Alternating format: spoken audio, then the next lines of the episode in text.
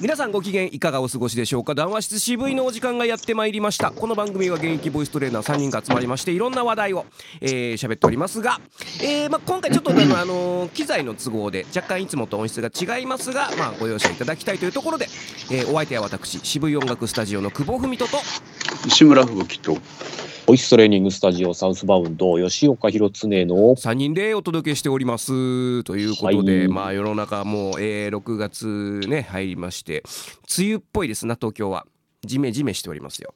さすが梅雨入りうん、しただけのこと。あのー関東が九州とかをすっ飛ばして先に梅雨入りするのは一応初めてだそうですよ。梅雨入りしたのね もうすでにね。はい。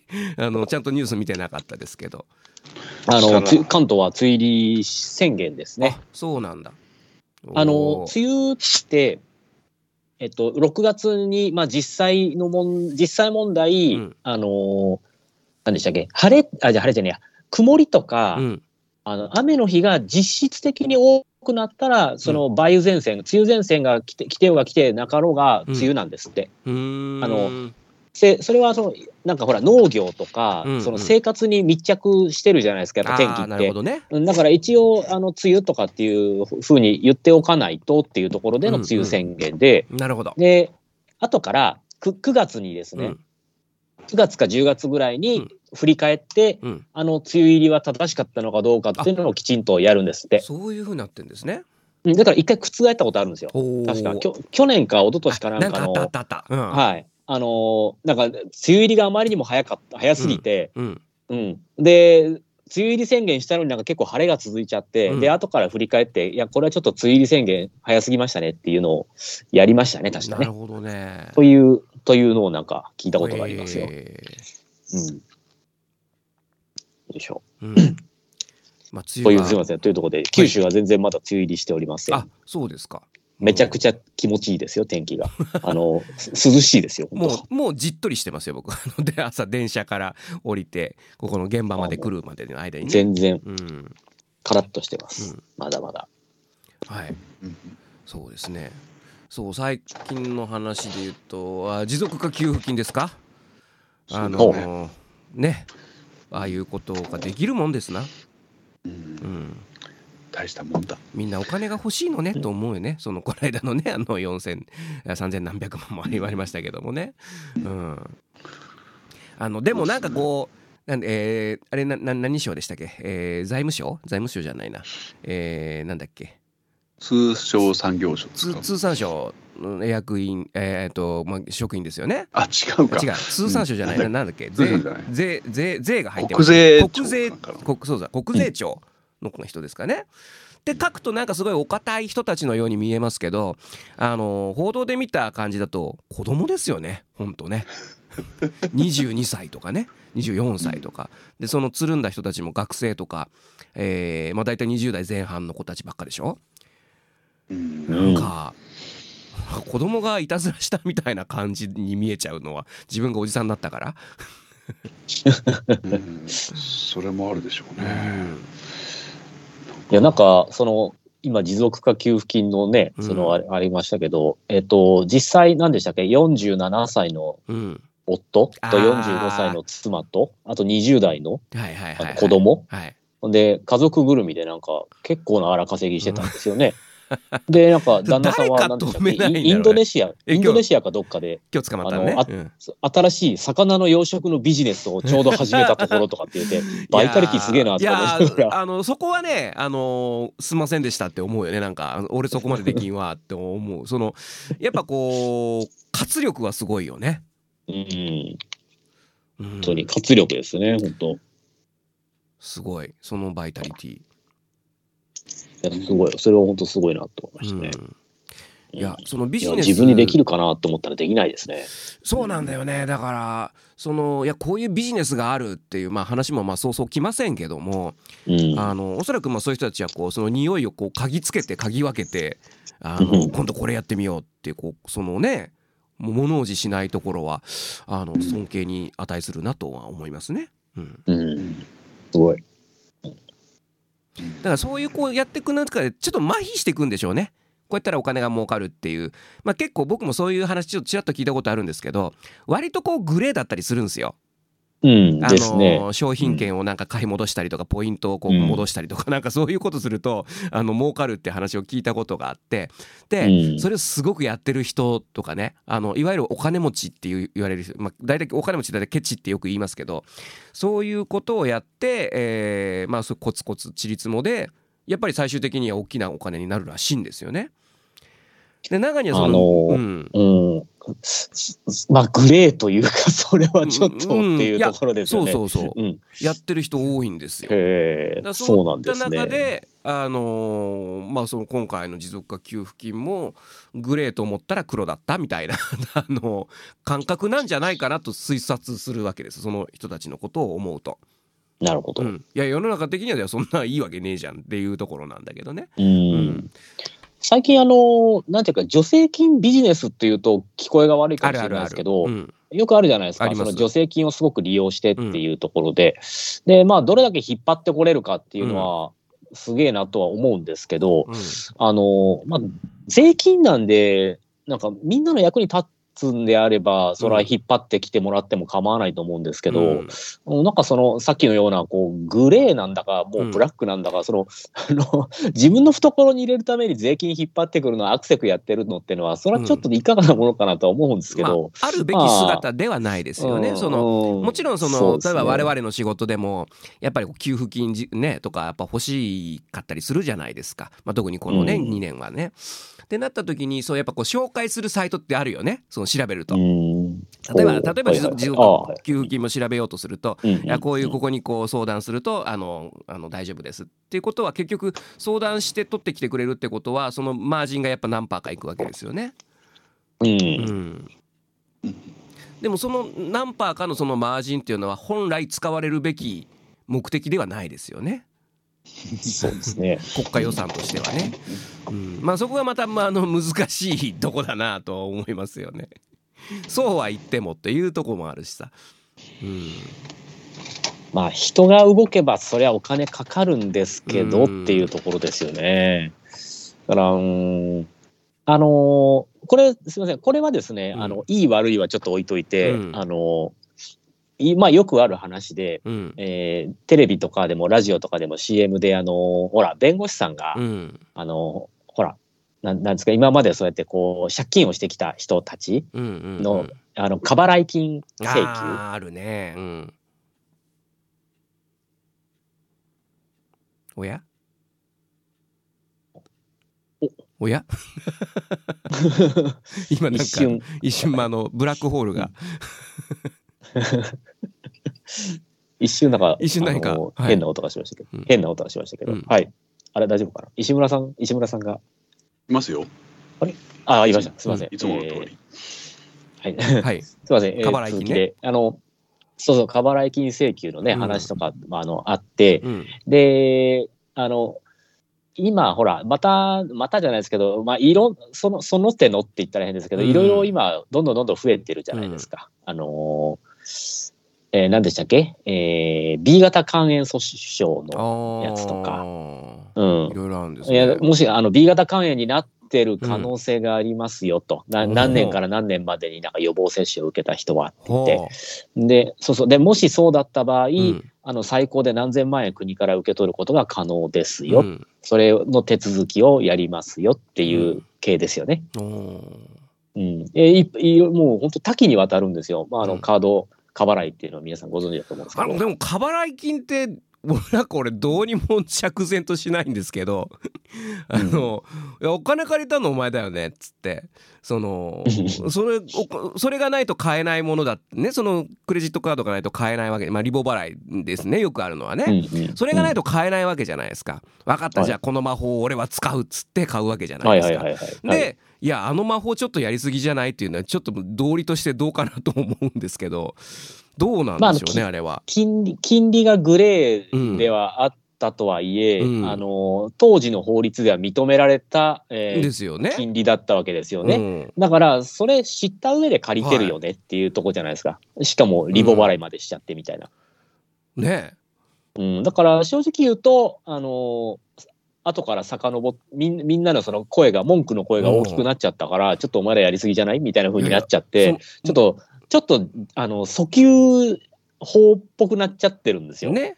あの法律的には一番やっちゃいけないやっちゃいけないんだよね。あのうん、うん。遡ってって言っちゃうのは。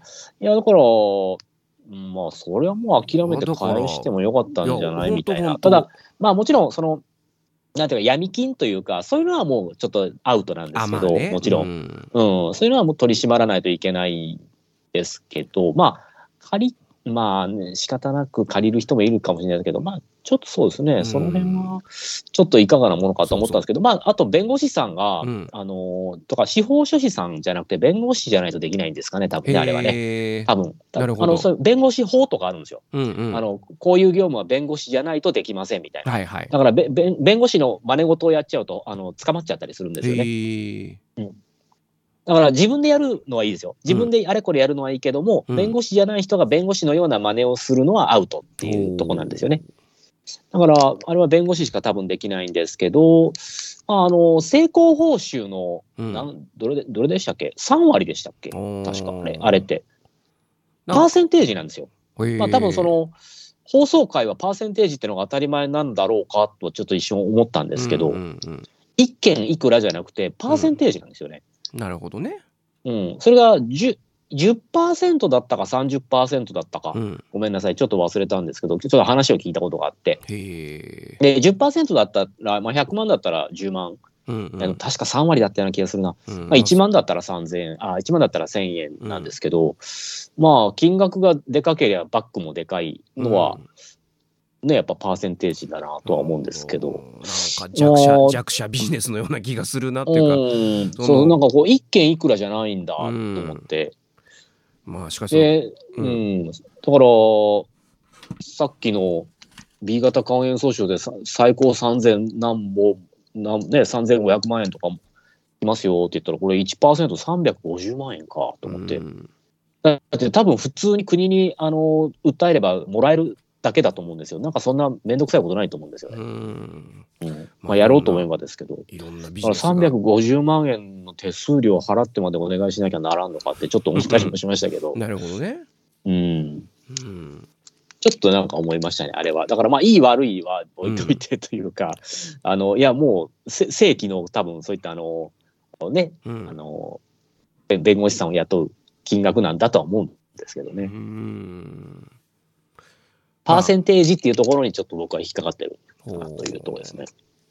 まあなんか世の中そういったこうまあね今い一言で言うとうさんくさいというか、まあ、よくわかんないビジネスってたくさん転がっててあのーそれわかんない人から見るとこうななんだろうなえこんなのでお金儲かっちゃうのっていうこう仕組みを知ってる人がいるわけですよね世の中ね。そうですね。うんまあ、そこをやっぱうまいことつ使ったのがその今回の国国税庁の人たちというかねそれもなんかこう意外とそのやってた本人たちも実は多分ね、まあ、若い子たち、まあ、頭はいいだろうけどあの分かってんだか分かってないんだか先輩からこうそういう話が来たっていうところで乗っかっちゃったようなイメージありますけどね。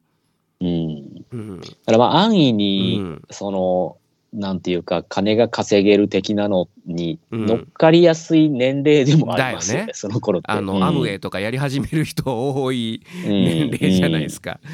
必ず大学の先輩 OB の先輩がやってくるみたいな洗剤売りそうですね。ううんんうん。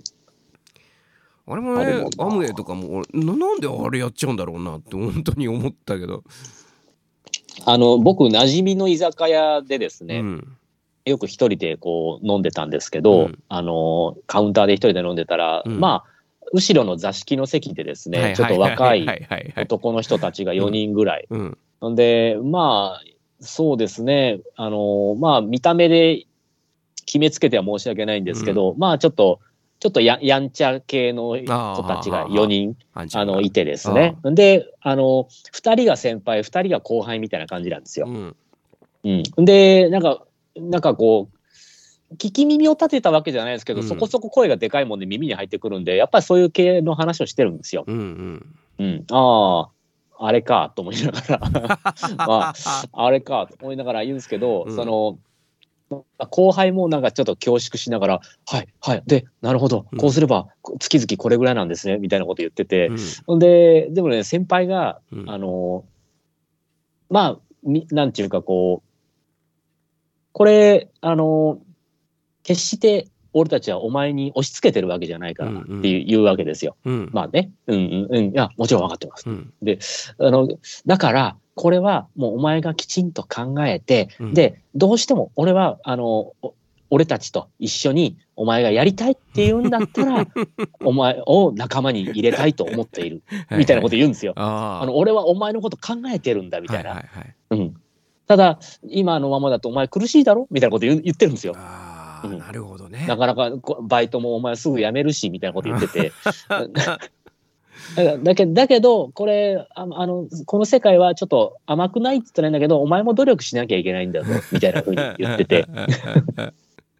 だから、もう本当にお前がやりたいって言うんだったら、俺たちは仲間に入れたいと思う、みたいな。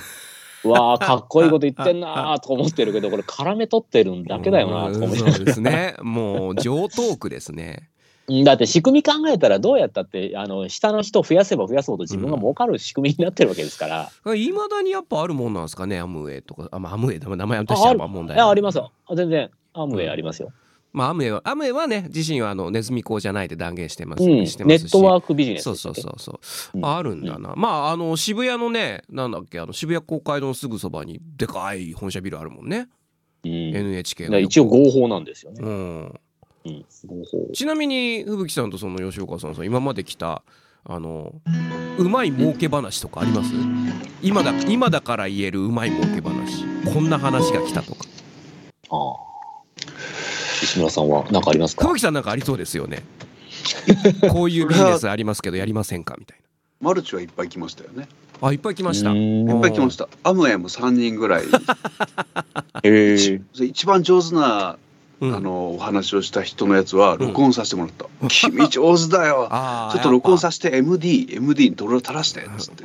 話術ですもんねやっぱうねん。うんりょうくんっていう友達でしたけどね。二人は多分僕も知ってる人ですよねそうそう、知ってるくん。ああれは上手だった。すごい上手だったけど、家庭は壊れたね。知ってますその、ね、そうだよね。そういうもんかって思いま他したね。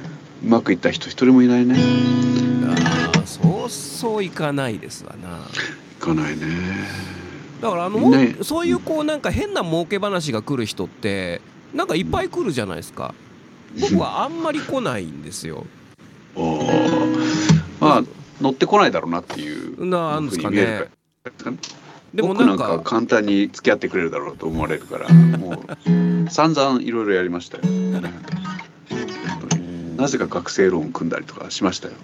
ああ なぜか。なんで学生なんでか知らないけど大学生の時に。あの時もうやっぱその頃からこうなんか人のために金を使うっていうのがもう目身についているっていうかそんな感じであのなんで俺これ返してんだろうなって思いながら会社員1年目過ごしてた気がします。本当。きいろいつかったな。ろいろいろあるもんきつい思い出しかありりません。きつい思いですけどはい。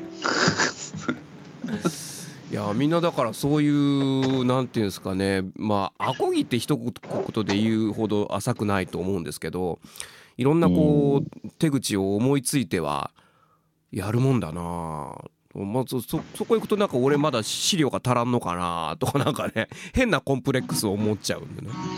うんいや僕はそういう話って多分ないですね。うんあの若い時はあのお二人ともご存知の通り僕はあの格闘技やってたもんですはいから、はいは本当に20代前半で結構ごつかったんですよね僕今思うとい。なるほどねあ。の服のサイズが全然合わないですからね。うんうんうんうん、でまああと意外に僕短期なんですよ。うん。なんか知ってる気がする。うん意外気がする。意外に僕短期なんですね。だからきっと多分あのあいつに言っても仕方なくっていうか、うん多分あいつを騙せないだろうぐらいの感じにはなったのかもしれないですね。ううんん僕もあいつ怒ると怖いって思われてるよね。ああなんかあるらしいですそういうのは。ね 俺もそう思ったもん。そんな君金券屋で喧嘩して帰ってきただろう。あ の僕何もしてないんですけどね。割と有名な映画で「あの冷たい熱帯魚」っていう映画ご存知です？あの最近ちょっとあの最近ちょっと違う方面で有名なそのシオン監督っていうねあの監督が撮った映画なんですけどこれまあ実際にあった事件をもとにしてて愛犬家連続殺人事件でまあ26人ぐらい殺しちゃった愛犬家のまあそう事件がね埼玉であったんですけどそれをまあ元にしたあの映画で要するにその殺人を供与させるんですね犯人が。でその要するに自分の殺人を手伝わせるわけですよ。でその手伝わせるためにこう洗脳していくわけですね。こうなんかこううまいこと言い まさに言いくるめて言いくるめて、うん、でだんだんだんだんそのまあその映画の主人公がそのだんだん殺人に加担していって最終的には自分がこう最終的な犯人になっていくっていうまあそういう映画なんですけど。あのー、そのやっぱ洗脳されていく過程がこう克明にね、うんまあ、2時間ぐらいかけて描かれるわけだけどやっぱね全然共感しないのよ。あなるほどね。いやなんでなんでそこ同意しちゃうかなとかなんでそこ聞いちゃうかなとか思っちゃうんですよね。だからおなんかさうちの奥さんがその映画すごい好きであのこれ面白かったって言っててお全然面白くねえと思って。いやなんでこれ共感できず。共感できない、うん、いやそこ突っぱねりゃいいじゃんっていう話の連続だったんですよね。うん、だあそういうとこもあんのかなと、うん、思いました。うん、まあ、そあれですね、言えない、もしくは言わない、うん、言えないのか言わないのかとかってあるじゃないですか、そういうことが、やっぱこう突っぱねられない人、やっぱこう怖いというか、あのうん。だからどうしても言いなりになってしまったりとか、うんうん、まあ、あとはもちろんその言葉巧みに誘導されて本当にその今言ったような洗脳されてみたいなとか、もあるかもしれないし、うん、もうなんかこれちょっと怪しいよなと思ってるけどぐっと飲み込んで言わないっていう人、いろいろいると思うんですよね。うん、あのだから本当一概にまあその今言ったケースでなんでなんでそれ言わないんだろうなとかっていうのってなんかあるんですけど、うん、なんかまあその人の中でなんかあるんでしょうねまあ分かんないですけどね僕もだから映画だからそう思っただけで実際そういう場面に俺はいくるいくるめられたら「はい」って言っちゃうかもしれないけど。いやでもねその、まあ、あんまりこう具体的にはないけどちょっととある音楽のねお仕事の話いただいた時にあのちょっと最初うさんくさいなと思ったことがあって。はい、でその時はね俺あのもうぶっちゃけて言いました。あのどうなんすか？っつって。あの俺今まで音楽のねあのいろんな音楽の仕事の中で生きてきたのでこういう話ちょっと前にも聞いたことあるんだけどあのどうなんですか？って聞いたらあのちゃんと話してくれてでそこはちゃんとクリアでちゃんとそれはちゃんと仕事になりましたね。うん、うん、だからあのやっぱりあの言うべきことは言った方があお互い楽なんだなと思って。そうですね。まあだから向こうもその誠実に商売をしようとしてるんであれば何ら恥じることも何もないわけですから、うんうん、あのこれはやっぱ聞いていいんじゃないかなって僕思うんですよ。うん、あのそうそうそういい分だもんね。うん。うん、あの不誠実にやろうとしてるんであれば、それはこっちも怒り浸透になりますけれど、うんうん、向こうも誠実な商売しようとしてるんであれば、あのちゃんと全部つまびらかに全部喋ってあのくれるはずですからね、きっと。ただまあそれはだから自分がもう50っていう年になったからかなと思うんですよ。これが例えば25だったら言えんなと思うし。あのそれこそその国税庁の捕まった子たちも先輩から言われてうさんくせえなと思いながらもあの言えないなって加担した子も多分半分ぐらいいいんじゃないですか？なるほど。うんまあそこがそのなんというかまあもちろん自分の性格だったり人間関係だったり、まあいろいろあるんでしょうねその辺は。あるんですよね。まあでも仕方がないか。うん。いろんなグレーの商売ってあるなと思う。なんか他グレーな商売って今までこう話来たこととかありますか？吉岡さんあんまもう全然ないそそうだとあいやあのー、なんていうかそ、そういう儲け話とかっていうのは僕一切ないですけど、うん、あのあよくあったじゃないですか、あのこう一人暮らしのマンションに訪ねてくる布団売ってきたりとか、はいはいはいはいはい、あった、浄水器売りに来たりとか、そういうのはありましたよ、よく。僕、あの、あれ、え、よくあのエウリアンっていう聞いたことあります？あのクリスチャン・ラッセンとかのこの絵をはいはいあの秋葉とかで。そうそうそうそうそう。はいはいはいまあ福岡声かけ福岡時代になんかその事務所に連れてかれたことがありまして。あのそれもそ う。あの石ノ森章太郎あのね仮面ライダーとかサイボーグ009のあの絵を買いませんかって言われて「あうん。仮面ライダー好きですよ」っつったらそのまま連れてかれてでうん。70万円のローンを組まされそうになって「いやいやちょっと待ってください」っつって。そそうそう。そんなお金あるわけないですよ。月々5万円で買えますよとかって言われて。5万円あるわけないっつって。あのそれはもう半ばちょっと怒り気味にちょっと恫喝気味に言って帰ってきましたけど、あのそうありましたれね恐ろしいのはトントン拍子に話が進むんですよね。あれはねうまいですよ。だからその時に思ったのは、あこれちょっと気の弱いやつは組まされるなと思いました。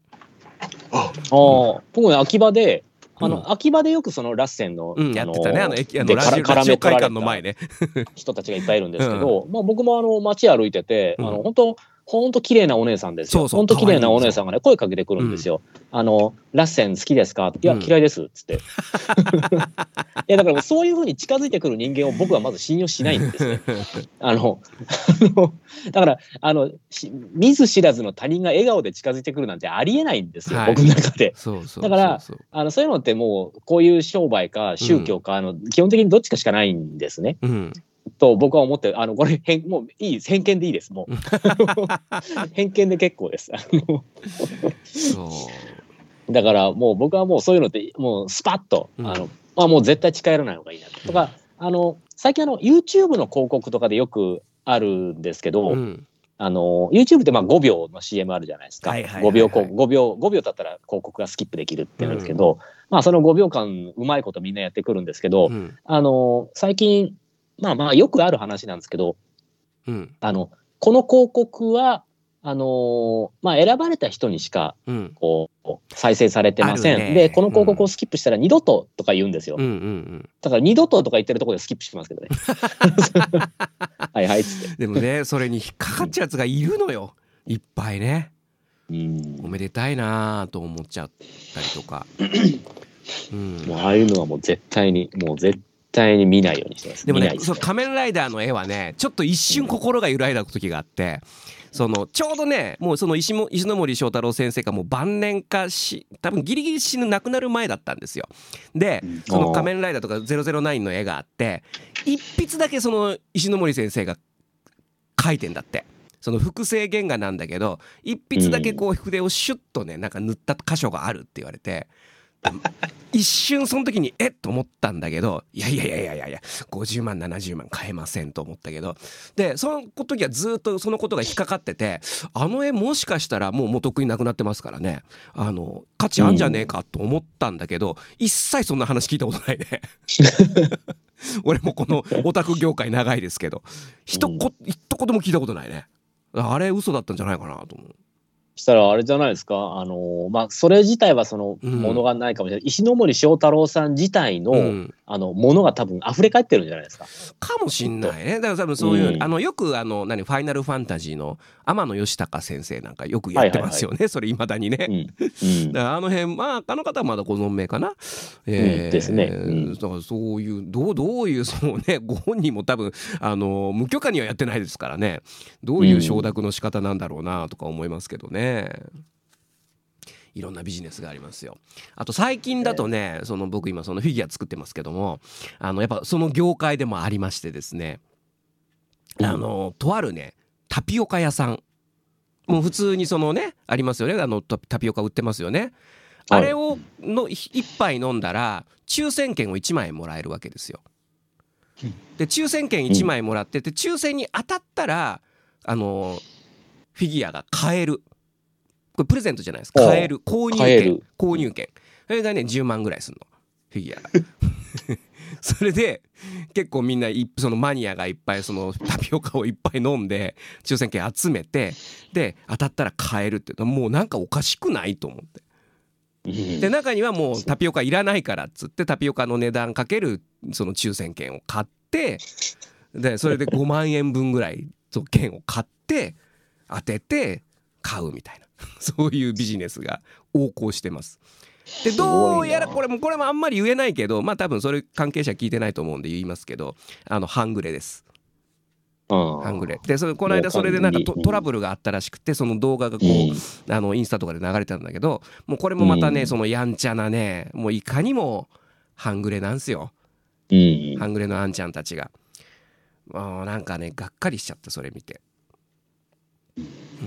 うん、えーしのぎっていろんなねそうそうそうそう昔はでもそんなにうんまあでも、そういう人たちって今すごい問題になってるじゃないですか。あのいわゆるその仁義じゃないけども。あの矢のつくね方たち、うんでそんなになんていうかこう肩着に迷惑をかけるようなとかってねありましたけど、今なんか全然ですもんね。美学がないよね。うんうんまあ、美学がありゃいいのかってはまた違う話なんだけど いやだけど、うん。なんかもうお金お金になっちゃうとまあなこれ何事もそうだよね。その音楽だってそうだしあの、まあ、文文化全般そうだしななんだろうね。やっぱ美学をを持たないとダメだね人間ってね。うん。これやっちゃかっこ悪いよなっていうことはやっぱりダメだよね。そうですね、うん。まあ古臭いでしょうけどやっぱお天道様が見てるっていううん。ところで、なんとなく僕は生きてるんですけども、ね。やっぱそれそこだと思うんだよね。だってさ例えばうんま、あのなんだっけあの9億とかなると、まあ、すげえなとは思うけど100万円なんかくすくすねて儲かったところで100万円なんかペロリペロリですよもう。最近のマックのマックの広告じゃないですけど。100万円ペロリペロリですよ。もう1日で使えるよ。なんかそうそんなもんだよねお金って。たかだかですようん。ほんと。こう。ん。うやっぱりこういう話をするとやっぱりよくもういつも思っちゃうんですけど、うん。あのまあまああれですよね。そそんなに魅力があるものなのかってやっぱ思っちゃいますよね。人が狂ってしまうぐらい。そうそうそうそうそうう。うん。そんなに魅力があるのか、うん。手にしてみたら違うのかななんて思ったりもしますけど、うん。それはないよりあった方がいいんですけど。いや綿あめみたいなもんだと思うよ。口に入れたらシュシュシュシュってなるみたいな。うんいやこの間あの私あのその光トイズさんとしてあのクラウドファウンディングのお金がドーンと入ってきたんですよ。あありがたいことに、う。ん初めて僕の口座にこんなにと思ったんですけどあのもろもろ経費とかねその投投資した分のお金を全部さっぴいたらシュシュシュシュシュシュってなくなりました。早っ！と思った。あお金ってこんなもんやなと思った。でもまあその気持ちお気持ちがねお気持ちがあの残りますからあのモチベーションとしては非常に大きいですけど、うんうんううんん、お金自体はそういうもんだなと思います。それか。まあ最近あの投資の話がでよく出てるじゃないですか。はいはいはい。それはあのまあもちろん国が政府がうん。あのもっと投資してほしいっていうこともあったのと、あと今年の4月からですか高校生、うん。えーにその投資の勉強がね。うん。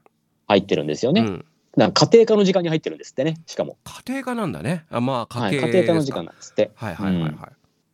で、まあまあ、投資というものをが、僕はいろいろこう本を読んだりしてみた結果、あの、僕にはこれはちょっと勉強が足りないぞっていうことと、うん。あの、そもそもの資本が、あの、ないとやうんやる意味がないと思ったから、もう、あ、僕投資は無理だなと思ってやらないようにしてるんですね。うん。あの、基本的には。はいはいはい。あの、まあ、ちびちび金を買うぐらいのことはやってるんですけど、うん。それでもすごいな。うん。いやいや、言っても別にそれを、まあだから、あれですよね。だから、ず今ずっと円、円で貯蓄しといても、うん。確かに何の意味もないじゃないですか。うんうんうんあの、今円安になって結果目減りしてますし、はいはいはい。あの、これでインフレになっていったら、インフレになった時点でその自分の持ってる円ってもっと目減りするじゃないですか。うん。うん、価値的にですよね。今まで100円で買えてたものが150円で買わなきゃいけないようになるわけですからね。うんうんうんあの自分の持ってるあのかあの円の価値って下がってるわけなんですけど、うんじゃあドルで持つのとかいうところまでは特にしてなかったんですよね。うんうんでもまあ分散してなんか持っとくとまあいいよねぐらいの考えはあるんですけど、うんうん例えばほら株とかうんやるやるじゃないですか。ではい株でその利益を出すなんてめちゃくちゃもちろん大変なんですけど、うんあのまあ僕株はあの基本的にもうなんか上がったね下がった上がった下がったとかっていうようなあの買い方は絶対に、あのしたくないっていうかできないとは思うんですけど、中長期でもってあの本来の企業とかを応援したい、上がろうが下がろうが、うん。上がろうが下がろうがうん。この企業が好きだから応援したいっていう買い方が僕一番だともちろん思うんですけど、うんあのだって例えば利回りが5%とか言って、うんその利回り5%を確保するってだけでも相当やり手だと思うんですけど、うん。5%っすよ。5%ね。ね、うん、年利5%ですよ。だって、1000万円そこに資本を投下して、はい、リスクをめちゃくちゃ追いながら、うん。なんとかうまくやって5%、うん、50万円ですよ、1年で。1年で50万、うん、50万ですよ、たった。